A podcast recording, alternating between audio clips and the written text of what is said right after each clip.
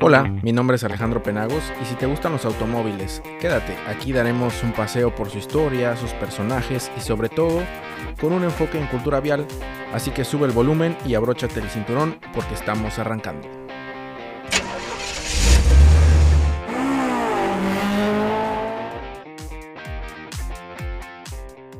Hola, hola, hoy nos toca platicar acerca del cinturón de seguridad.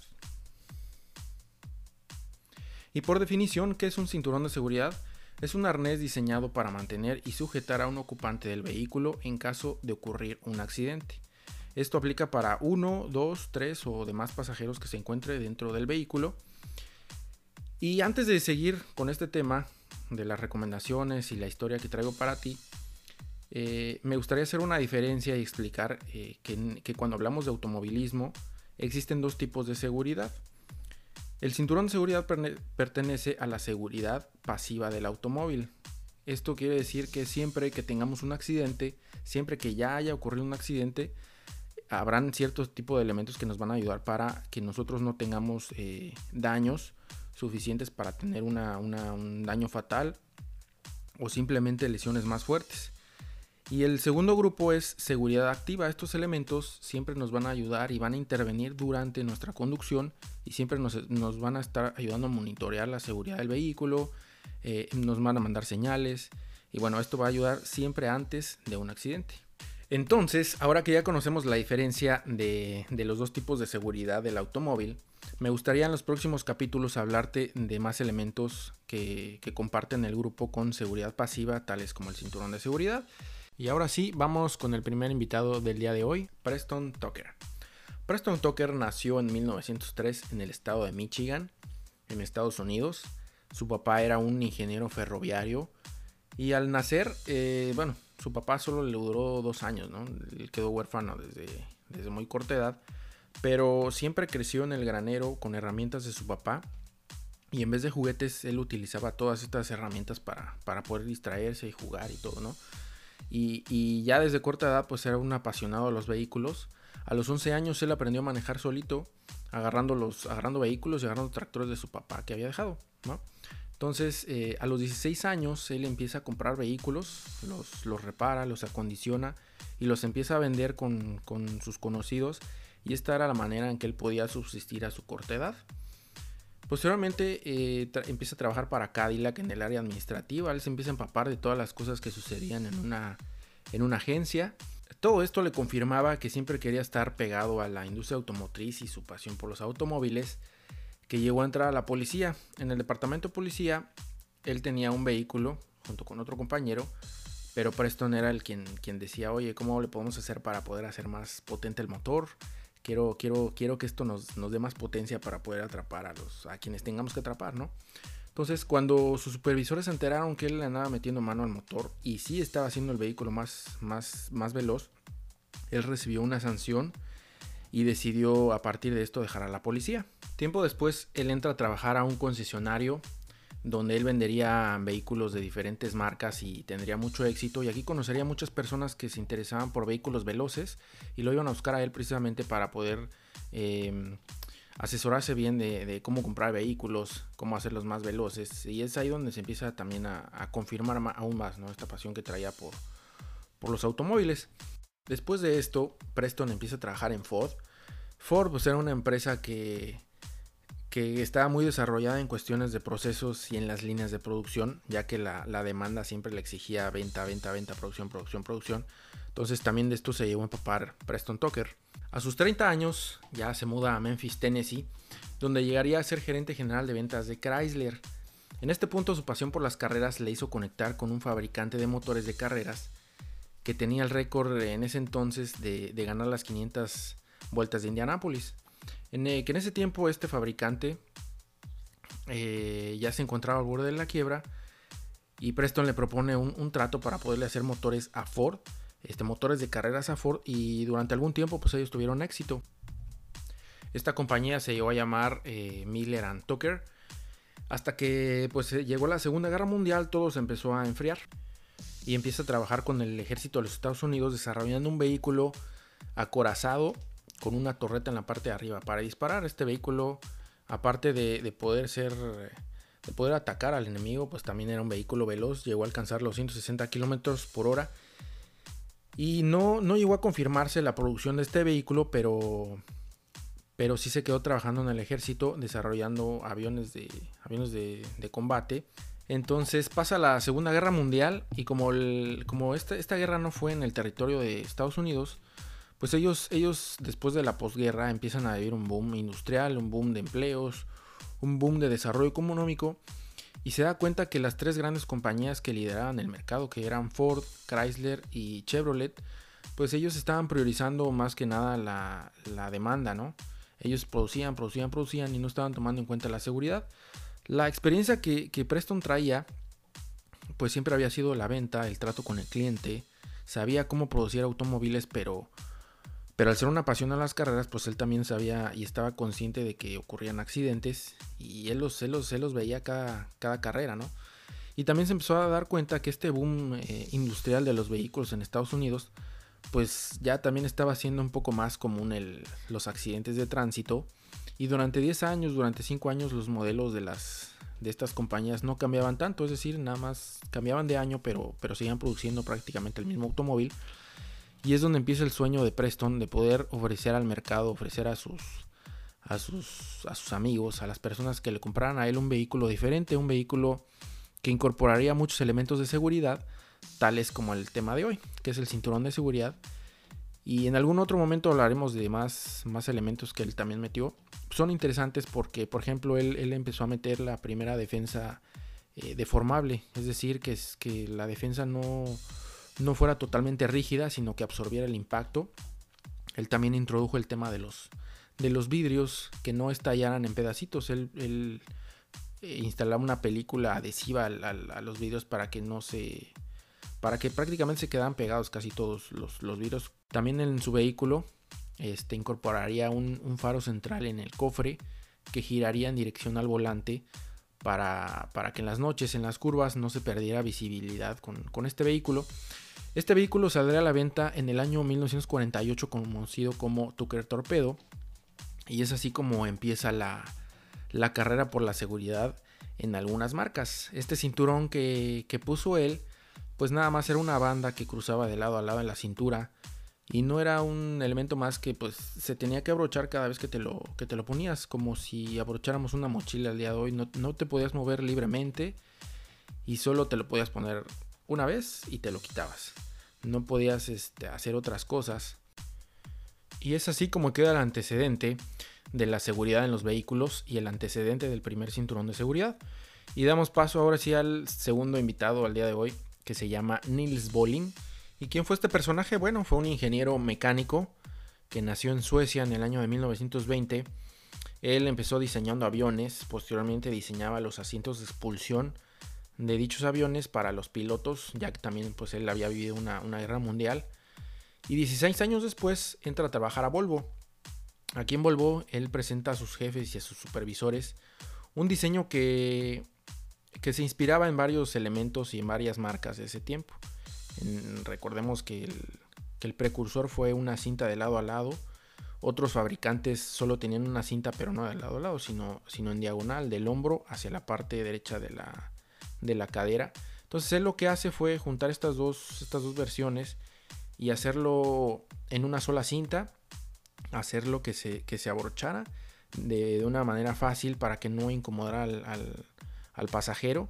Y fue tanto el éxito que él tuvo con, este, con esta invención que en el año 1959 le dan la patente y a él se le atribuye lo que al día de hoy es el cinturón de seguridad de tres puntos de anclaje. Desde ese entonces, Volvo es considerada una de las marcas más seguras del, mundo. Ellos liberan la patente para que todos los fabricantes pudieran hacer lo mismo en sus, en sus vehículos. Y a partir de estos años 60, algunas marcas empiezan a, incluir el cinturón de seguridad como una opción de seguridad eh, como pago extra. Es decir, estaba la versión normal del vehículo. Si tú pagabas un extra por el equipamiento de seguridad, bueno, pues ya te daban el, el cinturón de seguridad como, como tal, ¿no?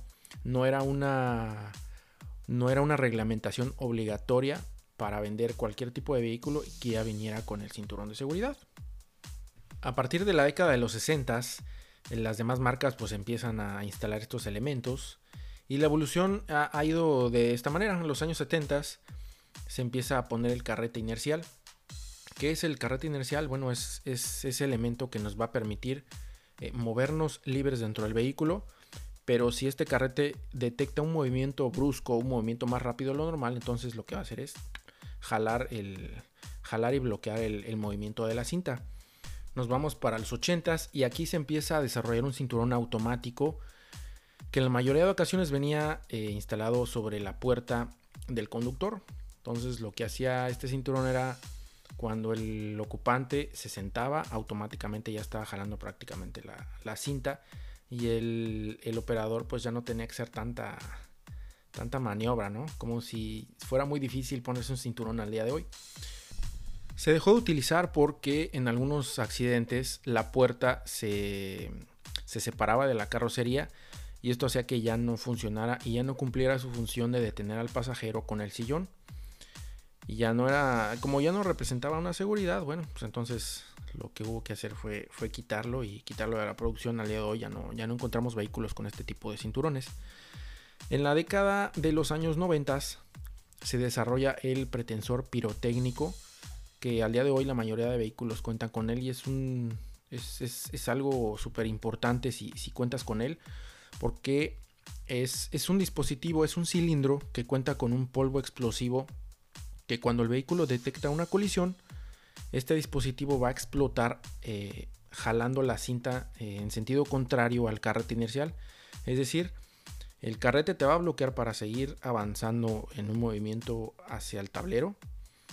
Y lo que va a hacer este, esta, esta explosión es jalar esa cinta aproximadamente 15 centímetros y te va a pegar al sillón en la parte de atrás. Entonces, no es nada más el cinturón, sino que ahora ya tenemos un pretensor pirotécnico. Este mismo polvo eh, también, también sirve para el, para el ejemplo de una bolsa de aire. Pero bueno, la bolsa de aire ya es el siguiente, es el siguiente capítulo. Y es un tema muy interesante porque estas dos cosas funcionan muy funcionan de la mano, el cinturón y la bolsa de aire. Pero bueno, sigamos con el tema.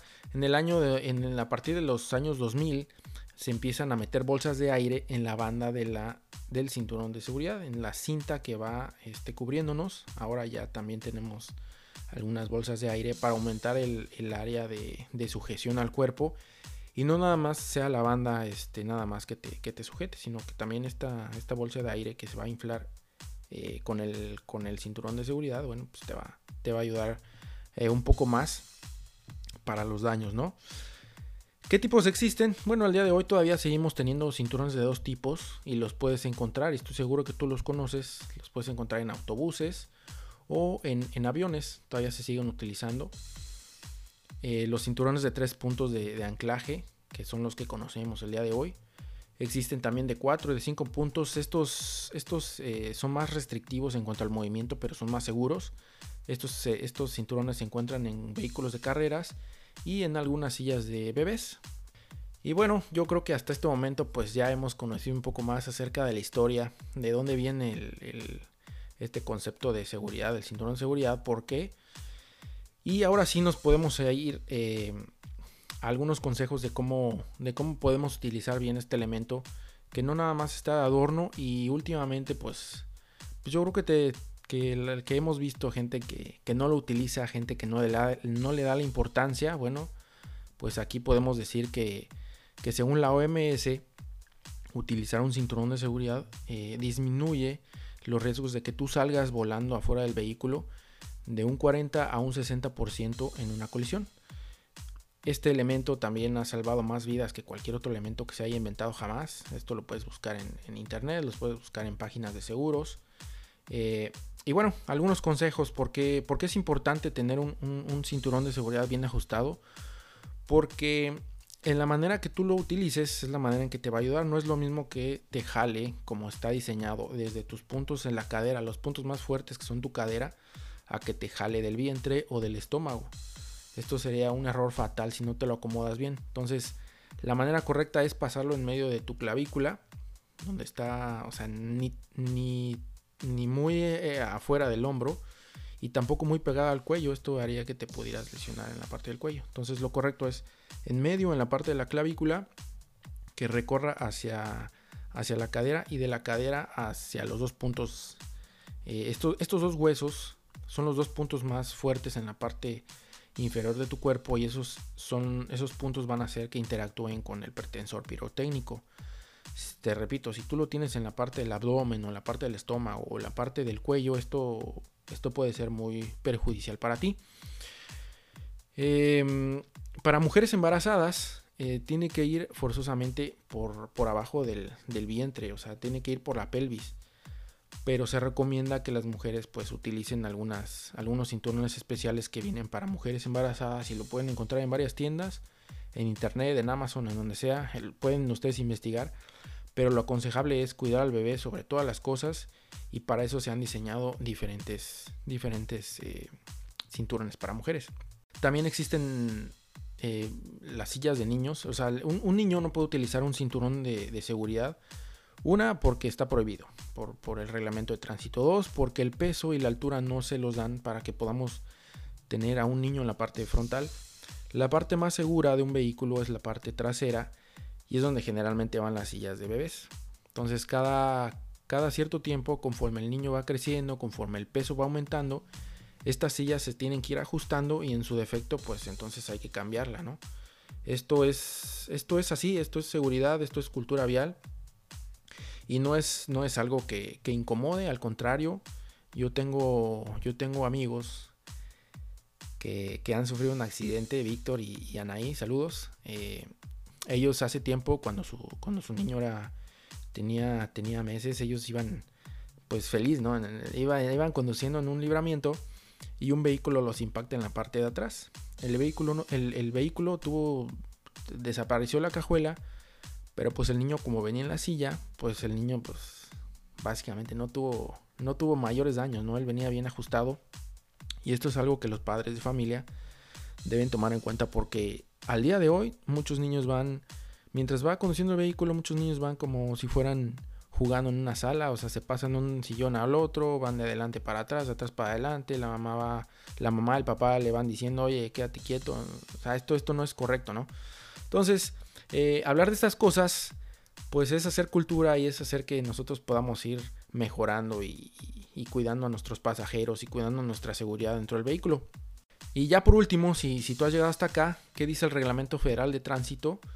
Eh, en los Estados Unidos mexicanos, en el artículo 84 dice, el conductor y los pasajeros de un vehículo automotor deberán utilizar los cinturones de seguridad con los que estos estén equipados en los casos de los automóviles y vagonetas. Los menores de 7 años deberán viajar en los asientos posteriores de los vehículos. El desacato de esta disposición se sancionará con multa de 20 a 25 veces la cuota diaria que establece este reglamento. Y con esto, pues básicamente te, te he dado las herramientas de por qué utilizar un cinturón de seguridad de dónde viene, por qué se inventó. Ya tiene casi 60 años que se, que se ha inventado y que se ha venido mejorando. Pero al día de hoy, como, como lo repito, pues hay mucha gente que no lo, que no lo utiliza. Si tú conoces este tipo de gente, pues quizá pudieras compartirle este, este, este podcast. O bueno, ya sabrás qué hacer con él, ¿no? Entonces, lo único que te puedo decir es desde acá es que manejes con mucha precaución porque alguien te espera en casa. バイ